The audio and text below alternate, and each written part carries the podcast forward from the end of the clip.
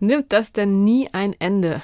Während die Infektionszahlen aktuell wieder steigen und das als Beginn einer Sommerwelle gedeutet wird, fühlen wir uns wie in der Endlosschleife eines Films gefangen, den niemand weiter sehen will. Wir schauen heute einerseits auf die psychologischen Hintergründe. Warum kam und kommt uns die Zeit der Pandemie so ungewöhnlich lang vor? Und wir schauen auf die Immunologie. Werden wir bald endlich alle die schon so lange versprochene Immunität besitzen? Und damit herzlich willkommen zum Podcast Wissen. Ich bin Sibylle Anderl. Und ich bin Joachim Müller-Jung. Wir sind beide Redakteure im gemeinsamen Wissenschaftsressort der FAZ und FAS. Ich bin Astrophysikerin und Philosophin und Joachim ist Biologe. Und heute haben wir eine kombinierte Folge, in der wir zwei Themen diskutieren werden, da wir, wie Sie vielleicht gemerkt haben, in der vergangenen Woche aus Krankheits- und Reisegründen keine Aufnahme hatten. Insofern heute doppeltes Themenspektrum. Und äh, ja, Joachim, zufällig passen die Themen ja auch ganz gut zusammen. Es geht einerseits, wie schon gesagt, darum, warum uns die Pandemie so lang vorkommt, psychologischer Art, und dann aber auch ein bisschen die Fakten, ähm, worauf wir uns noch einstellen müssen. Ja, du hast ja einen wunderbaren Artikel zu deinem Thema Zeitwahrnehmung, Zeitempfinden während der Pandemie geschrieben, mit der schönen Überschrift Verrückte Zeiten. Und ich glaube, ich glaube, das Thema Zeit ist ohnehin ein verrücktes, wenn man es äh, schon physikalisch betrachtet, aber wenn man es dann noch psychologisch betrachtet, wie, wie Mark Wittmann, den du ja auch äh, viel zitierst in dem Artikel, der ein wichtiger Experte für Zeitwahrnehmung in Deutschland ist, Mark Wittmann aus Freiburg, dann muss man sagen, ja, das spielt in der Corona-Pandemie eine wesentliche Rolle, nämlich äh, es äh, beeinflusst auch unser Wohlbefinden. Das hat man aus den vielen psychologischen Studien herauslesen können. Ja, na, das war ganz interessant. Ich erinnere mich auch selber noch an den Beginn der Pandemie. Ähm, der erste Lockdown, als alles noch ganz neu war und alles ganz seltsam war. Und da war es ja wirklich ein ganz, ganz großes Thema. Alle haben festgestellt, die Zeit, die vergeht ganz anders als sonst. Man hatte Probleme festzustellen, welcher Wochentag überhaupt war. Einfach ja, weil man zu Hause saß und all diese Routinen, die einem ansonsten eine zeitliche Orientierung vermitteln, die sind einfach weggebrochen. Und das hatte Marc Wittmann, den ich ja tatsächlich auch interviewt habe, auch bestätigt, dass genau am Anfang der Pandemie plötzlich viele Journalisten bei ihm angerufen haben und gesagt haben, Mensch, Herr Wittmann, Sie sind doch Zeitforscher. Als Psychologe, was passiert denn da gerade? Warum ist das so eigenartig? Warum fühlen wir uns so komisch? Und äh, das ist nicht nur ihm so gegangen, das ist Psychologen auf der ganzen Welt so gegangen. Und die haben daraufhin angefangen, Daten zu sammeln. Das ging dann auch relativ schnell, dass die ersten Studien reinkamen. Die ersten äh, Studien waren aus Italien, Frankreich und Großbritannien. Da hatte ich damals schon, das war im ersten Sommer der Pandemie, auch schon im Feuilleton einen Text drüber geschrieben. Und die haben das alles empirisch bestätigt, dass in der Tat die Zeitwahrnehmung, die man ja nicht nur abfragen kann qualitativ, sondern die man auch direkt messen kann äh, mit so Schätzungsexperimenten, dass die in der Pandemie sich drastisch verändert hatte. Und in Deutschland gab es dann auch eine Studie mit 500 Teilnehmern, die ist äh, jetzt im Mai veröffentlicht worden und das war sozusagen für mich der Aufhänger, dieses Thema für uns in der Beilage nochmal etwas genauer in den Blick zu nehmen. Ja, also deswegen ist, ist ja kein Corona-Phänomen. Das muss man, glaube ich, nochmal betonen. Es ist kein Corona-Phänomen. Das kennt man natürlich vor. Einsame Menschen oder in Einsamkeit empfindet man Zeit anders, als wenn man frisch verliebt ist und dann noch, und dann noch äh, möglicherweise auch äh, intensiv sich mit dem anderen beschäftigt, dann verfliegt die Zeit und zwar viel zu schnell. Also diese, das ist ein schönes Beispiel. diese, diese Wahrnehmung, die kennt ja Gott sei Dank jeder. Deswegen habe ich es natürlich ja. gewählt, weil die, weil die jeder kennt, diese unterschiedliche Zeitwahrnehmung. Das finde ich, äh, du hast ja schon öfter über Zeit auch geschrieben, auch nicht nur bei uns. Und du hast dich länger damit beschäftigt und äh, Physiker beschäftigen überhaupt gerne mit der mhm. Zeit, aber das ist ja wirklich ein Phänomen, dass eben Zeit nicht nur physikalisch relativ ist, das wissen wir seit Einstein, Raumzeit, sondern dass sie eben auch wirklich in der Wahrnehmung nochmal hm. sehr relativ ist. Und zwar individuell sehr relativ, aber eben abhängig eben auch von sehr unterschiedlichen Kontexten, in denen wir leben und denen wir dann Zeit ganz unterschiedlich wahrnehmen. Genau, und da, ähm, du sagst, es ist, es ist kein Pandemiephänomen, das kennt ja jeder. Dass Zeiten sehr unterschiedlich schnell vergehen. Und natürlich wird es dann nochmal besonders spannend, wenn man dann, dann noch die Physik dazu nimmt. Einstein hattest du schon, schon erwähnt, mit dem Phänomen, dass man wirklich physikalisch handfest und messbar die Zeit in ihrem Vergehen beeinflussen kann, je nachdem, wie schnell man die Uhren oder sich selbst bewegt. Also schon, wenn man mit der ISS fliegt, hat man da einen Effekt. Ja, vergeht die Zeit langsamer. Genau, Richtig? wenn man schnell wenn man sich bewegt, vergeht die Zeit langsamer. Das ist das, was man mal in den 70er Jahren mal getestet hat mit Düsenjets, wo man dann genau. geflogen ist und dann Atomuhren an Bord hat und dann festgestellt hat, jawohl, bewegte Atomuhren gehen langsamer. Und man hat noch eine zweite Möglichkeit, wenn man die Zeit langsamer vergehen lassen will, in physikalischer Art und Weise. Man kann sich in ein starkes Gravitationsfeld begeben. Insofern, das sind so diese Science-Fiction-Geschichten, wenn man zu einem schwarzen Loch fliegt, was uns natürlich nicht so ganz leicht fällt, weil hier in der Nähe keins ist. Aber wenn man es machen würde, dann würde da auch die Zeit langsamer vergehen. Und wenn man dann zur Erde zurückkehren würde, dann wäre man da noch recht jung und alle anderen wären alt. So, das sind die physikalischen Möglichkeiten, die man hat, die nicht so richtig einfach zu realisieren sind. Die psychologischen Möglichkeiten, die man hat, die sind natürlich ein bisschen einfacher zu realisieren. Bevor wir, bevor wir weitermachen, sag mir nochmal, du bist die Expertin, du bist die Physikerin. Was ist Zeit. Beziehungsweise, ich werde jetzt mal ein bisschen genauer, weil ich natürlich auch nachgefragt, äh, nachgeforscht habe, was die Physiker dazu sagen. Und äh, ich, muss, ich war erstaunt, wie rätselhaft das Phänomen Zeit immer noch betrachtet wird, auch von, von Physikern, weil es eigentlich immer auf die Frage hinausläuft, was ist das Wesen der Zeit eigentlich? Hm.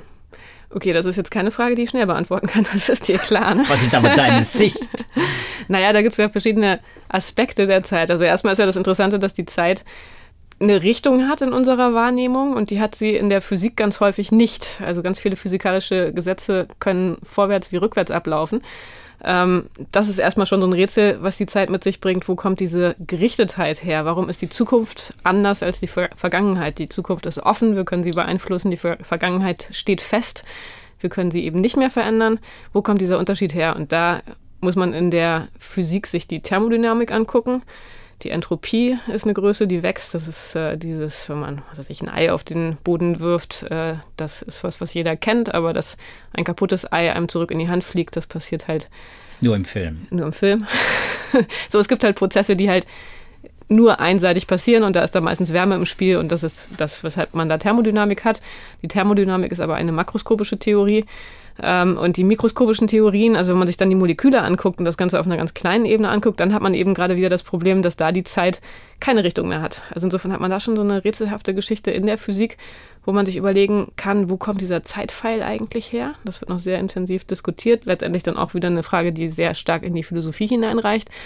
Und ähm, das andere sehr spannende Thema ist dann natürlich bei Einstein, dass Einsteins Relativitätstheorie im Prinzip Zeitreisen möglich macht ähm, eben durch diese physikalischen Effekte des verschieden schnellen Vergehens der Zeit.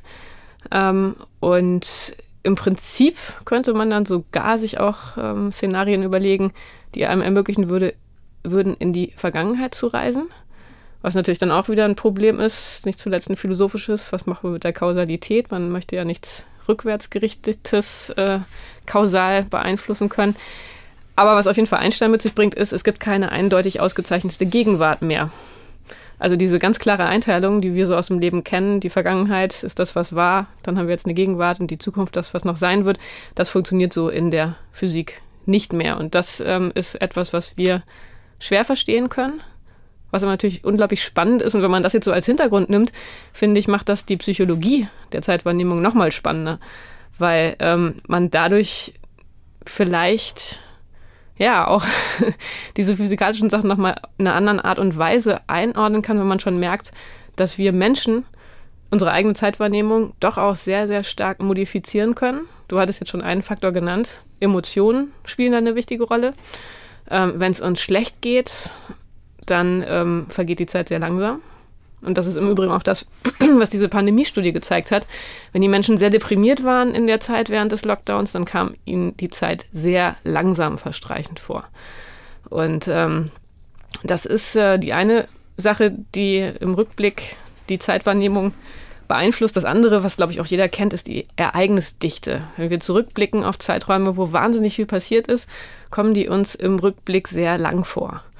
Und das ist ganz interessant, weil wenn man das jetzt wiederum auf den Lockdown anwendet, würde man denken, da ist nicht so viel passiert. Da saß man viel zu Hause. Hätte einem insofern eher kurz vorkommen müssen. Aber das ist ein Ergebnis dieser Studie, dass da offenbar dieser emotionale Effekt, diese Zeitdehnung durch schlechte, durch negative Emotionen, dass der dominiert hat. So, also das sind zwei Faktoren, ähm, wenn man die Zeit im Rückblick beurteilt. Ähm, spannend ist auch, wie einem die Zeitwahrnehmung im aktuellen Moment vorkommt. Und das ist das, was vielleicht jetzt so für die Eigenwahrnehmung noch viel spannender ist.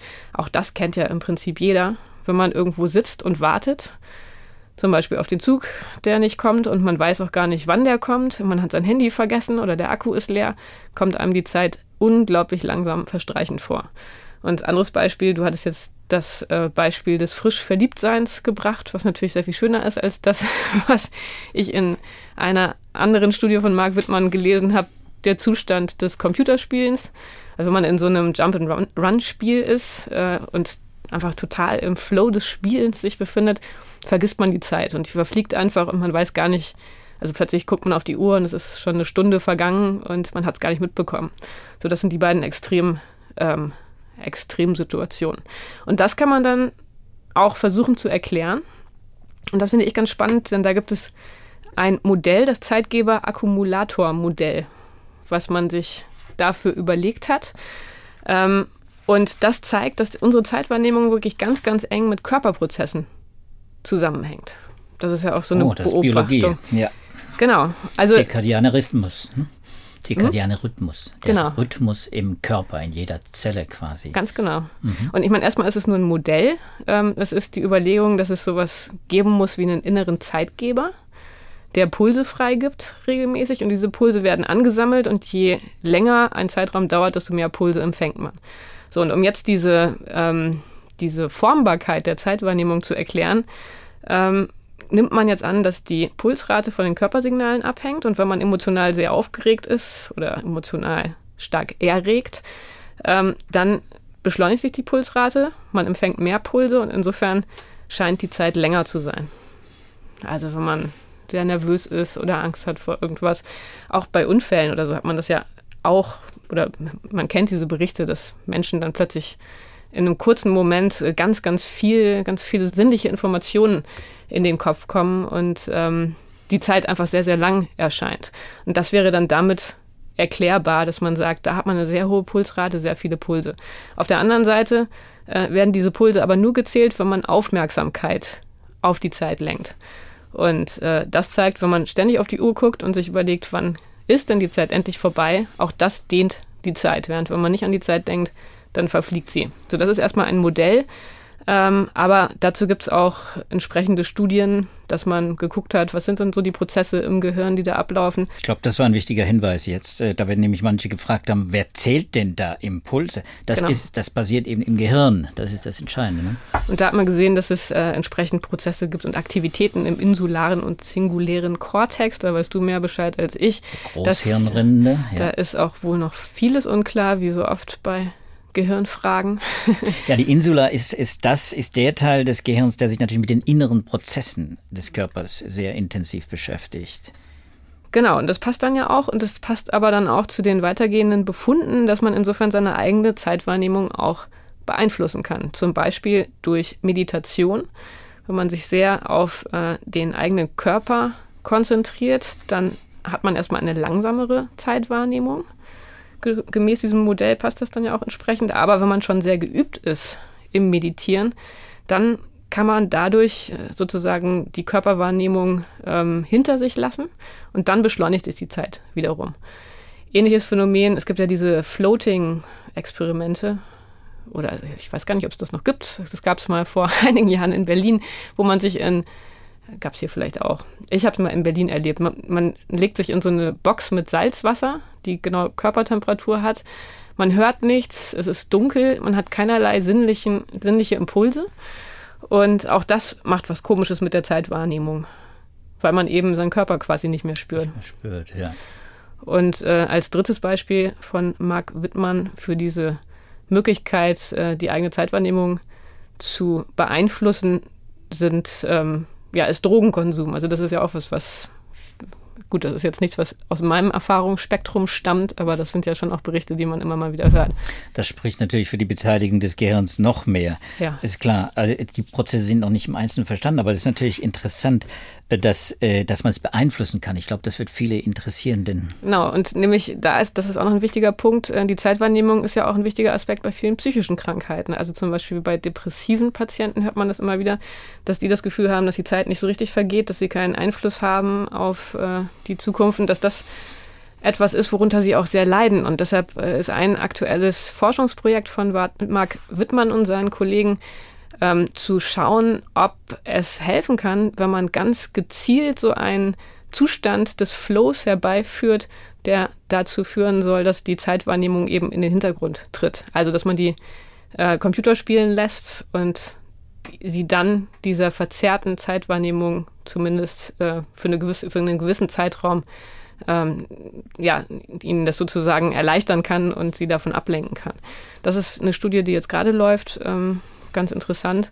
Aber ja, ich finde einfach ein sehr, sehr spannendes Forschungsbereich. Also Meditation ist natürlich ein guter Tipp, glaube ich, für, für die Sommer- und die, vor allem die Herbstwelle. Mhm. Äh, das ist nämlich dann das, was, was viele beschäftigt. Äh, Gottes Willen, kommt jetzt der nächste Lockdown oder kommt... Äh, kommen die nächsten strengen Maßnahmen, die uns wieder Kontaktbeschränkungen, welcher Art auch immer, auferlegen. Und dann werden wir wieder das gleiche Phänomen beobachten und vielleicht die gleichen ja, äh, Effekte spüren. Diese Einsamkeit, diese Dilatation der Zeit, diese Zeitdehnung, die, die viele als unangenehm empfinden, manche wieder auch nutzen, muss man ja auch sagen. Psychologisch ist das ja sehr individuell sehr verschieden und sehr differenziert zu betrachten. Manche genießen es, wenn sie die Zeit äh, langsamer wahrnehmen und manche denken, um Gottes Willen, wann ist es endlich vorbei? Mach, dass es schnell vorbeigeht. Und so wird es wohl auch vielen gehen. Und das ist jetzt natürlich eine wunderbare Überleitung zu den Studien, die du uns heute mitgebracht hast.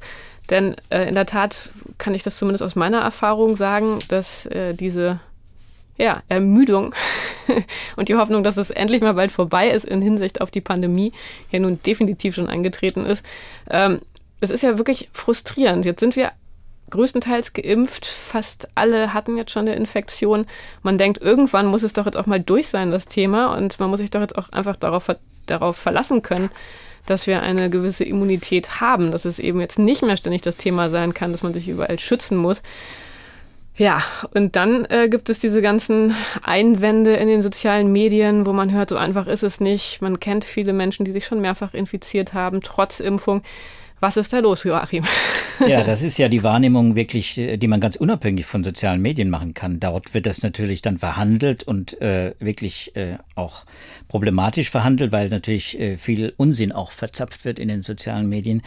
Deswegen äh, habe ich dieses äh, eine Paper aus Science mitgebracht und ein zweites äh, das ich alles vielleicht voranstellen will, aus Emerging Infectious Diseases von der äh, Gruppe um Live Alexander und äh, äh, auch von der Charité und Florian Kurt von äh, der Uniklinik Hamburg-Eppendorf.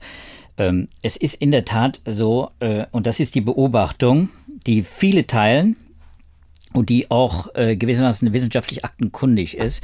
Wir haben einfach viel mehr Reinfektionen jetzt durch Omikron. Und das ist das eben Omikron-spezifische. Wir leben ja seit ein paar Monaten in dieser Omikron-Zeit, wieder bei, bei der Zeit. Äh, und äh, deswegen nehmen wir die auch so lange wahr, äh, die so, so, so langsam vergehend wahr, weil natürlich Omikron ein paar Eigenschaften entwickelt hat, nämlich sehr viel mehr Mutationen, äh, die es vorher nicht gab in den Varianten davor, Delta, Alpha und dann eben dieses Ursprungsvirus zum Beispiel oder Beta auch. Omikron ist besonders, es ist in seiner Hülle, in dem entscheidenden Protein, das wir immer betrachten, wenn es um Infektionen geht, das Spike-Protein, eben drei Dutzend äh, entscheidende Mutation, wirklich wichtige Mutation, äh, die man betrachten muss. Das ist schon sehr viel. Und das hat dafür gesorgt, dass dieses Virus eben äh, besondere Eigenschaften hat, unter anderem die Immunflucht, über die haben wir hier schon öfter gesprochen. Die äh, haben wir äh, damals vielleicht noch gar nicht so als das ganz große Problem, als wir das in dem ersten oder im zweiten Jahr betrachtet haben, äh, gesehen, war auch in den Papern auch nicht so zu erkennen, dass es vielleicht so ein großes Problem werden könnte, dass sich ein Virus entwickeln könnte und zwar auch in der Schnelligkeit entwickeln könnte, dass also so ausgeprägte, fast optimierte Immunfluchteigenschaften hat. Das heißt, es entkommt gewissermaßen der Immunabwehr, die vorher aufgebaut wurde, durch Infektion oder durch die Impfung. So, und äh, diese Immunflucht äh, ist eine Eigenschaft. Das andere ist natürlich die Pathogenität, die Frage, wie gefährlich ist das Virus. Da hat Omikron äh, abgerüstet. Da äh, sind wir besser dran mit Omikron. Es ist nicht so lungengängig, es ist nicht so systemisch. Ganz offensichtlich, neuere Paper zeigen, dass sogar Long-Covid bei Omikron äh, nicht so häufig ist auch milder verläuft. Äh, das ist wieder ein anderes Thema, das machen wir mal bei Gelegenheit. Aber äh, wichtig ist, Omikron hat auch andere Eigenschaften, aber vor allem eben diese andere pathogene Eigenschaften, aber eben vor allem diese Immunflucht ist ein Problem. Und da hat man jetzt eben äh, mal äh, oder da ist man seit ein paar Monaten seit Omikron äh, kursiert und zwar mit BA1 und BA2, das sind Subtypen vom Omikron, sehr intensiv daran zu erforschen, was ist da eigentlich passiert und wie wirkt sich das aus, vor allem im Hinblick auf die Impfung, denn wir wollen den Impfschutz nicht verlieren. Wenn die Impfstoffe untauglich würden, dann wäre das ein echtes Problem. Aber man hört ja jetzt immer wieder, dass eine Omikron-Infektion im Grunde nicht so richtig viel bringt. Und da stellt sich erstmal die Frage, gilt das für die anderen Omikron-Varianten oder gilt das auch für dieselben Varianten? Ja. Also wir haben natürlich äh, die Daten, äh, die jetzt kommen, die sind natürlich vor allem über die äh, zu den Omikron BA1 und BA2. Das ist quasi die erste Omikron-Welle, wenn man so will. Ähm, da gibt es die wissenschaftlichen Daten dazu. Da gibt es auch gute Daten, aber wir müssen immer bedenken, wir sind jetzt in der Omikron BA4 und BA5 Welle vor allem. Und diese beiden, BA4 und BA5, sind ähnlich, sehr ähnlich, aber die beiden unterscheiden sich deutlich wieder von BA1 und BA2. Also in diesem Spike-Protein. Wir reden über, über diese Region, die wichtig ist für eine Infektion und dann auch für eine Krankheit. Aber ganz kurze Zwischenfrage, warum heißen die dann auch Omikron? Ja, das ist eine gute, ist eine, ist eine wissenschaftliche Debatte auch. Warum heißen die immer noch Omikron, wo es eigentlich äh, sie so weit entfernt voneinander sind? Äh, und tatsächlich gibt es viele Forderungen von Virologen, die sagen, wir müssen denen eigentlich einen anderen griechischen Buchstaben geben. Das ist eigentlich nicht mehr Omikron. Die, die Debatte läuft schon seit ein paar Wochen. Ich habe auch vor ein paar Wochen auch schon mal darüber geschrieben. Das ist in der Tat äh, äh, so, dass je mehr äh, Omikron BA4, BA5, also unsere aktuellen Omikrons sich verbreiten, und sie haben sich ja in, in Südafrika früh nämlich zuerst verbreitet, äh, in Portugal zum Beispiel auch, äh, in USA gab es nochmal einen anderen Subtyp äh, und da kommt jetzt auch BA4, BA5 sehr schnell voran äh, muss man sagen, je mehr wir über diese äh, neuen Subtypen wissen, desto klarer wird, das sind wirklich andere. Denn eben auch diese Gefahr der Reinfektion, also der, der Wiederansteckung nach einer Omikron BA1 oder BA2-Infektion, die ist mit BA4, BA5 wieder sehr viel größer. Also das heißt, eine Omikron-Infektion ist nicht gleich eine Omikron-Infektion. Aber wichtiger äh, ist auch, äh, dass eine Omikron-Infektion etwas ganz anderes ist als eine Delta oder eine eine, eine Alpha-Infektion oder, oder eine ganz frühe Infektion, die man vor zweieinhalb Jahren äh, oder drei Jahren hatte. Das sind wieder ganz andere Infektionen und das gibt dieses Science Paper her. Ich möchte aber zuerst auf dieses ähm, Emerging Infectious Disease Paper von, von Kurt und Sander eingehen äh, und äh, Pinkus Lober, Toberlau hat, hat da auch mitgearbeitet, ist auch ganz wichtig, sind ja deutsche Wissenschaftler, da kann man auch schon mal äh, auch die richtigen und die wichtigen Namen auch nennen, die nämlich die, die, die Untersuchungen äh, gemacht haben. Die haben nochmal gezeigt, und das muss man einfach immer wieder klar machen, ich, ich wiederhole mich da auch in meinen Artikeln immer wieder, äh, weil man das auch in den Papern äh, liest äh, und immer wieder deutlich herauskommt, dass nämlich die Vakzinen immer noch sehr gut schützen. Die ersten Vakzinen, wir haben immer noch jetzt äh, die Vakzinen gegen das Ursprungsvirus, gegen das Wuhan-Virus. Äh, Wuhan in Anführung, das gibt diese Variante ja nicht, aber es ist das Ursprungsvirus, das genau der Wildtyp, wie das die Wissenschaftler auch sagen, genau. Der, äh, die funktionieren immer noch zum Schutz, sehr gut zum Schutz vor schwerer Krankheit und vor Tod. Das heißt, äh, deswegen haben wir immer noch auch weniger Todesfälle und weniger äh, äh, Intensivpatienten. Ja, das kann man gar nicht oft genug betonen, sehr schwere Verläufe, weil ja genau. immer die Frage ist, warum ist jetzt alles egal, obwohl die Infektionszahlen so hoch sind. Das ist ja natürlich genau der Punkt, denn das war ja immer das, worauf man achten wollte, dass, die, dass das Gesundheitssystem eben nicht an seine. Genau, und, diesen, und diese Funktion erfüllen diese Impfstoffe immer noch. Äh, die funktionieren äh, fantastisch. Sie sind etwas mit Omikron etwas abgemildert, weil diese Immunflucht äh, eben auch äh, diesen Schutz vor vor äh, schwerer Krankheit und Tod auch etwas mildert. Nämlich, wir sind jetzt bei etwa also drei Viertel, 70 bis 90 Prozent, je nachdem. 70 das ist individuell auch sehr unterschiedlich. Es ja, hängt auch vom Immunstatus, ist altersabhängig, ja. vor allem krankheitsabhängig. Also ob man multimorbide ist, ob man immungeschwächt ist. Davon ist es abhängig. Aber 70 bis 90 Prozent sind immer noch sehr gut geschützt mit diesen Impfstoffen. Ähm, gegen, krank, gegen schwere Krankheit und Tod. Schwere Krankheit heißt wirklich auch schwere Krankheit, also Klinik. Das ist jetzt nicht äh, bettlägerig, äh, weil, man 40 Grad Fieber hatte, mal zwei, drei Tage im Bett gelegen. Das ist sind diese berühmten Grippesymptome. Das ist nicht schwer. Das ist noch ein milder Verlauf äh, bei SARS-CoV-2. Aber es gibt eben auch die schweren Verläufe, eben bei den vulnerablen Menschen vor allem. So, und dieser Schutz funktioniert, weil es die T-Zell-Antwort immer noch sehr äh, intakt ist. Bei Menschen, die zweimal geimpft sind und eine Infektion oder dreimal geimpft sind, also einen Booster haben. Das ist das Paper, das ich eben vorgestellt habe äh, in dieser deutschen Gruppe, dieser Berliner Hamburger Gruppe, die nochmal äh, geguckt haben bei 30 äh, Personen mit Durchbruchinfektionen nach zwei Dosen gesucht. Und sie haben festgestellt, schon die zweite Dosis wirkt aber sie funktioniert sehr gut zur Neutralisation äh, der Viren äh, mit der dritten Dosis oder einer Infektion. Und äh, das gilt auch für Omikron. So, das ist äh, der, der Befund. Booster funktionieren sehr, sehr gut. Das heißt also, wer jetzt noch nicht geboostert ist, und leider muss man sagen, in Deutschland sind immer noch viel zu viele nicht geboostert, der muss äh, erkennen, wer nicht geboostert ist, hat sich nicht vollständig äh, geimpft. Nochmal kurze äh, Service-Zwischenfrage. In den Corona-Apps äh, kriegt man jetzt ja zunehmend diese Meldung, dass die Zertifikate abgelaufen sind. Wie ist das, wenn man so in der normalen Impfreihenfolge unterwegs war? Äh, müsste man dann jetzt schon wieder an die nächste Impfung denken oder ist das alles noch in Ordnung? Da müsste man schon an die nächste Impfung denken, aber vor allem die eben, die noch nicht den Booster haben, die noch nicht aus meiner Sicht noch nicht vollständig geimpft sind, weil sie nämlich nicht dreimal geimpft mhm, sind. Sowieso. Aber die anderen auch, oder? Ja, das ist. Äh, okay, es führt vielleicht zu weit. Das, aber das, da, da geht es in Richtung vierte, vierte äh, mhm. Dosis, also in Richtung ähm, zweite Auffrischung.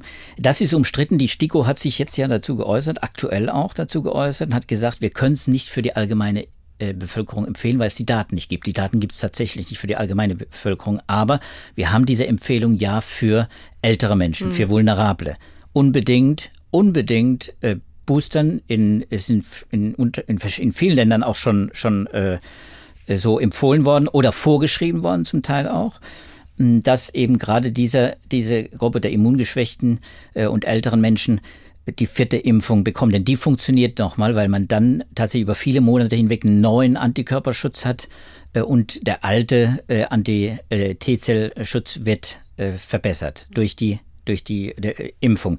Man muss dazu sagen, allerdings auch, weil du jetzt bei der Praktikabilität warst, bei praktischen Hinweisen, hm, die Gruppe, die Berliner Hamburger Gruppe hat äh, auch nochmal äh, geguckt, wie wichtig ist denn gewissermaßen äh, der Zeitpunkt äh, der dritten Impfung, der, des, der Boosterimpfung. Und da ist, muss man auch nochmal sagen, für alle, die bei sich selber vielleicht dann das äh, vermeintliches äh, Versagen des Impfstoffes äh, feststellen, äh, es ist wichtig, je mehr Zeit zwischen äh, zwei Impfungen und der Booster, beziehungsweise zwischen zwei Impfungen und einer Infektion äh, vergeht, äh, desto besser ist die Immunantwort, desto haltbarer ist die Immunantwort. Das heißt, also wenn direkt danach eine Infektion kommt, nach, dem, nach der zweiten Impfung, dann ist der Effekt relativ schwach.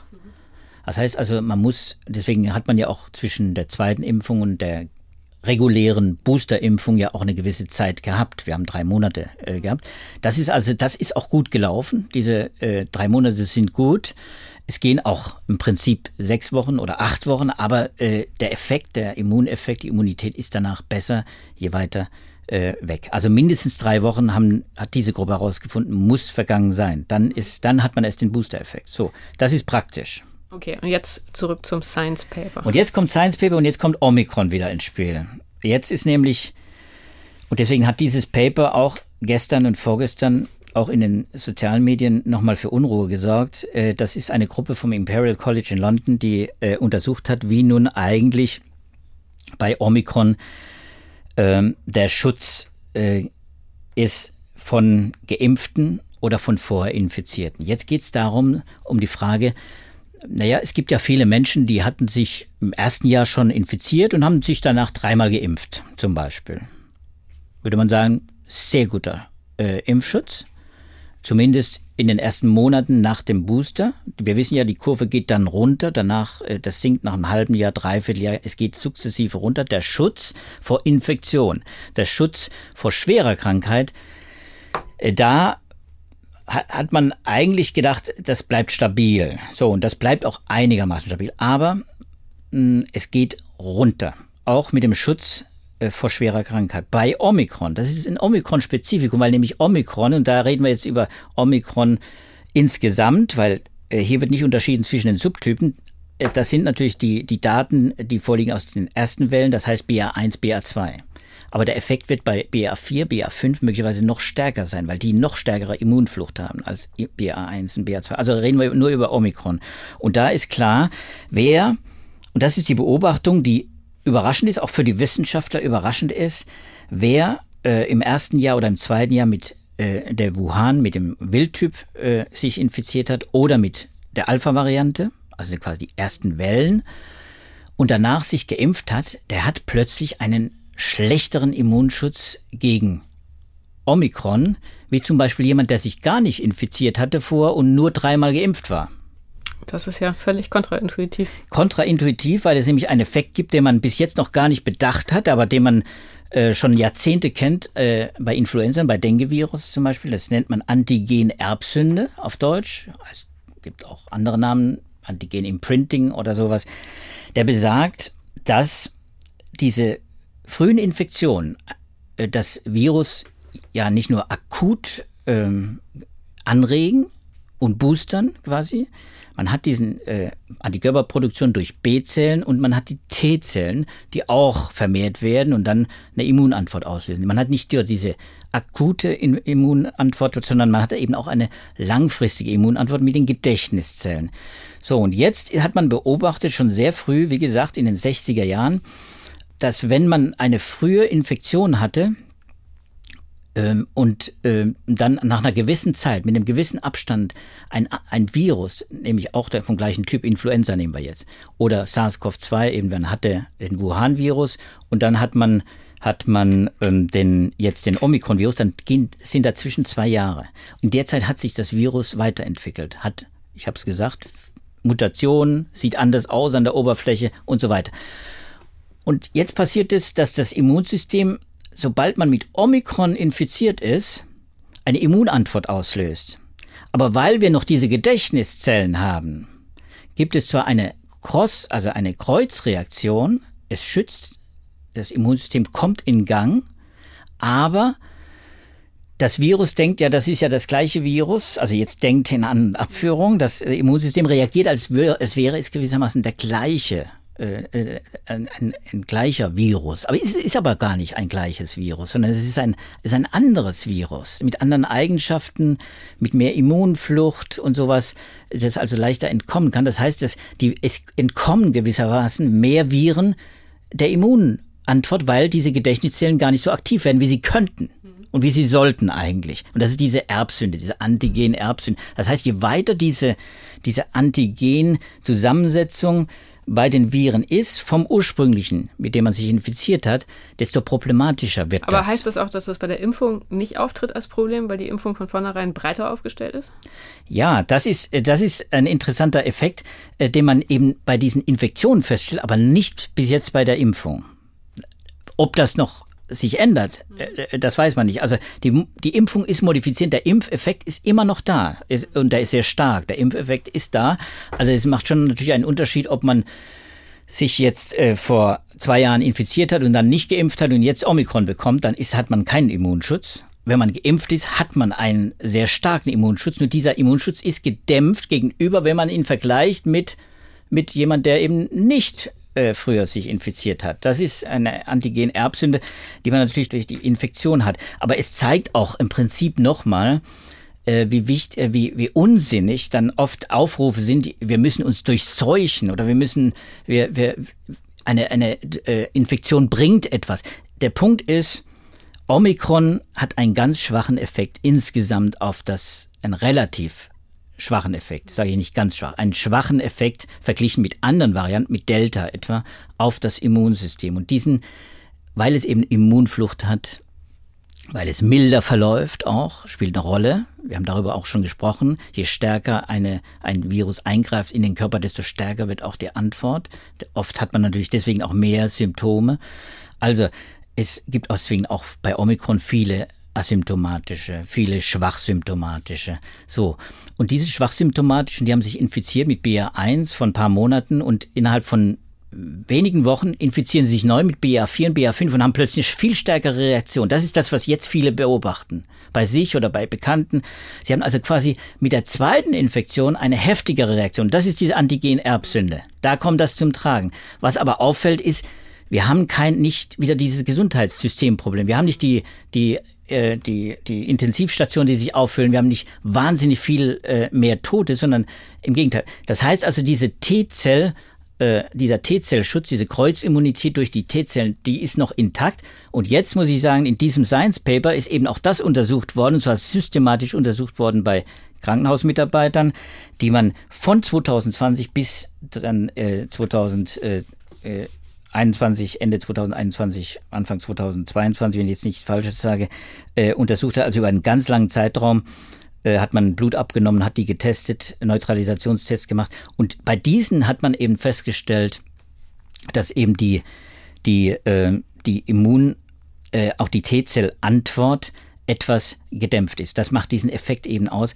Es ist eben Omikron, wenn man Omikron nachträglich bekommt nach der Impfung, und hat davor schon eine äh, Infektion gehabt, dann ist das ein Problem und zwar fällt dann quasi der Schutz gegen Omikron selber quasi aus. Interessant, dass es dann einen Schutz noch gibt gegen andere. Das hat man natürlich im Labor gemacht, gibt es ja nicht mehr. Die Alpha oder Delta gibt es auch fast nicht mehr, soweit man weiß. Also da funktioniert noch äh, der, der, der, die Immunität, aber gegen Omikron selber nicht. Und das ist ein, das ist ein richtiges Problem, dass dieser Selbstschutz äh, nach einer Omikron-Infektion jetzt nicht mehr so gut funktioniert. Und das ist auch ein Warnzeichen, dass wir eben Omikron nicht auf die leichte Schulter nehmen müssen. Also wer dann von Harmlosigkeit äh, des, des Omikron-Virus spricht und sich dann infiziert, der äh, unterliegt äh, einem, äh, nach dem, was wir jetzt aus dem Paper wissen, einem kapitalen Fehlschluss. Das mhm. muss man wirklich sagen. Das ist, das kann gefährlich werden. Und die Frage ist ja auch, wenn das immer wieder passieren kann, diese Reinfektion, was ja wohl so ist im Moment, äh, wie reagiert man dagegen und was löst das im Körper aus? Reinfektionen äh, sind natürlich immer, und gerade wenn sie dann wegen der Antigenerbsünde schwerer verlaufen, natürlich eine echte Belastung. Ob die dann Long-Covid ver verstärken im Ende, obwohl es eigentlich äh, gewissen bei Omikron, bei einer Omikron-Infektion schwächere Long-Covid-Effekte gibt, ist jetzt so eine interessante Frage, die kann man aus den Daten noch nicht herauslesen, das kann man noch, noch nicht wissen. Aber das sind ja grauenvolle Perspektiven. Sag doch noch mal irgendwas Positives jetzt. ja, ich kann nur sagen, wir, wir haben Aussichten auf äh, angepasste Omikron-Impfstoffe, aber für die gilt im Prinzip das Gleiche. Da mhm. muss man auch sehen, ob die, äh, ob die einen, einen besseren Effekt haben als eine nachträgliche Omikron-Infektion. Wir haben uns getäuscht, dass wir dachten, drei Impfungen und dann eine Omikron-Infektion, dann sind wir lange geschützt. Das war so ein bisschen die Ansage. Die habe ich auch äh, bei Kollegen gemacht, die habe ich bei, bei, ja, bei allen gemacht, gemacht, die habe ich auch bei dir gemacht. Und ja. das waren auch die Daten bis mhm. jetzt. Äh, das, und tatsächlich ist es so, wenn man keine Infektion vorhatte, dann ist das so. Dann ist es gewissermaßen ein Booster. Drei Impfungen, drei Impfdosen und Omikron gut, ist ein Booster. Gegenüber der neuen Omikron-Varianten ja nun auch nicht. Und dann wieder nicht, genau. Ja. Gegen neue Omikron, aber gegen möglicherweise Delta, wenn es wiederkommt. Delta, ja, gut, Delta das wir jetzt ja nur nicht hoffen. Das, das Killer-Virus, das Herr Lauterbach ins Spiel gebracht hat, Delta-Cron. Also das weiß man natürlich nie. Wir wissen ja nicht, was kommt. Wir wissen nicht, ob Omikron abgelöst wird von einem neuen hm. Virus ob, oder ob wieder ein Omikron-Weiterentwicklung passiert. Das ist ja dieses Traurige und das ist dieses Schlimme, was uns wirklich, was uns die, die, die Zeit auch stiehlt. Übrigens sind wir jetzt wieder bei der Zeit, was uns die Zeit stiehlt in unserer täglichen Arbeit. Mhm. Wir wissen nicht, wo es hingeht, aber wir kriegen immer wieder äh, Meldungen äh, von Wissenschaftlern, die eben dann Funde machen über Weiterentwicklung. Ich habe darüber ja auch in der, in, in Spalte geschrieben, in der letzten äh, Mittwochbeilage. Äh, die Evolution des Virus ist nicht abgeschlossen. Wir können nicht sagen, was passiert. Aber Omikron ist tückisch und äh, ich warne äh, jetzt im Namen gewissermaßen der Wissenschaft ähm, äh, aus dem, was äh, Sie publizieren, einfach davor, das zu leicht zu nehmen. Das ist eben das Tückische an diesem Omikron-Virus, dass es vermeintlich harmloser verläuft, aber dann doch schlimmere Reinfektionen machen kann. Nicht in jedem Fall, muss man auch dazu sagen. Die, es ist immer individuell unterschiedlich, auch in dem Kontext, wie gut ist man zusammen beisammen, wie hat man Co-Infektion, hat man keine, ist es so, das, äh, das ist, äh, das ist also alles nicht so einfach vorherzusagen. Und das, das können, das tun die Wissenschaftler auch nicht. Sie können es nicht vorhersagen. Äh, man, äh, es ist einfach nur so, dass das Omikron ein Spezialfall ist, in dem das Virus zeigt, welches Potenzial in diesem Virus eben noch steckt. Und das Potenzial meine ich jetzt halt negativ, mhm. im negativen Sinne. Aber ich will gerne mit was ja, Positivem schließen, bitte. wenn ich das darf. Und das ist äh, etwas ganz Einfaches. Das hängt nämlich auch mit unserer mit unserem zirkadianen äh, Rhythmus zusammen, mit unserer biologischen Uhr in uns. Äh, deswegen bin ich vorhin drauf gekommen. Dann habe ich sofort mich erinnert an eine wunderbare Studie, die ich dann gerne natürlich auch verlinke, über einen über die Chronobiologie der Immunität, der menschlichen Immunität. Da gibt es ein tolles Review, das werde ich wie gesagt verlinken. Und in diesem äh, äh, Paper beschreiben Immunologen eben, wie sich die Immunität des Menschen im Laufe der Zeit, nämlich eines Tages, auch verändert. Mhm. Und die Schlussfolgerung ist, und das hat sich äh, in Experimenten auch bestätigt, und äh, das kann man bei Corona auch anwenden, extra, sage ich jetzt extrapolieren, dass eine Impfung, die man morgens vornimmt, das wäre der Tipp, der positive, kann man mehr bewirken, als wenn man abends impft. Es gibt, es gibt diese Impf, diese Immunität, die Immunreaktion ist, ist zeitabhängig, ja, körperabhängig, emotional weniger als Zeit. Und morgens ist die beste Zeit für eine Impfung. Da hat man empirisch die besten Immunitätseffekte gehabt. Deswegen kann ich an alle nur weitergeben, den Booster äh, mit ins Kalkül nehmen. Die nächste Impfung kommt bestimmt und äh, wir müssen ja Impflücken nicht nur schließen, wir müssen auch wirklich die, die Impfbereitschaft nochmal äh, mobilisieren, glaube ich. Und also für mich ist das jetzt keine positive Nachricht, denn ich hatte zwei von drei Impfungen abends, und zwar spät abends. Aber gut. Dann nimm das mit bei der, für die nächste. Das nehme ich für die nächsten Impfung mit. Aber danke für deinen Versuch. ich glaube tatsächlich ähm, ist unsere Zeit jetzt auch um obwohl wir zwei Themen haben, wollen wir jetzt ja nicht übermäßig überziehen. Es sei denn, du hast noch eine gute Nachricht, aber vielleicht müssen wir uns ich der nicht so zufrieden. Ich würde nicht überziehen und sagen, unsere Zeit ist um. Wir werden weiterleben, wir werden weiterarbeiten, wir werden unseren nächsten Podcast machen. unsere Zeit läuft weiter. Das stimmt natürlich. Ähm, genau, in der kommenden Woche geht es weiter hier mit diesem Podcast. Das Thema müssen wir noch finden. Das können Sie wie immer in der kommenden Beilage nachlesen in unserem Podcast-Kasten. Mal gucken, ob es wieder Corona wird oder ob wir ein anderes Thema finden. Wenn Sie Anregungen haben, Nachfragen, Kritik, dann schreiben Sie uns gerne eine E-Mail unter dem Betreff Podcast an wissenschaft.faz.de. Wir freuen uns immer sehr über Rückmeldungen. Und wir würden uns auch wie immer freuen, wenn Sie, sofern Ihnen dieser Podcast gefällt, uns auch abonnieren. Das können Sie bei allen äh, gängigen Podcatchern machen. Und ansonsten hoffen wir sehr, dass wir uns in der kommenden Woche wieder hören. Bis dahin alles Gute und tschüss. Alles Gute, bleiben Sie gesund. Tschüss.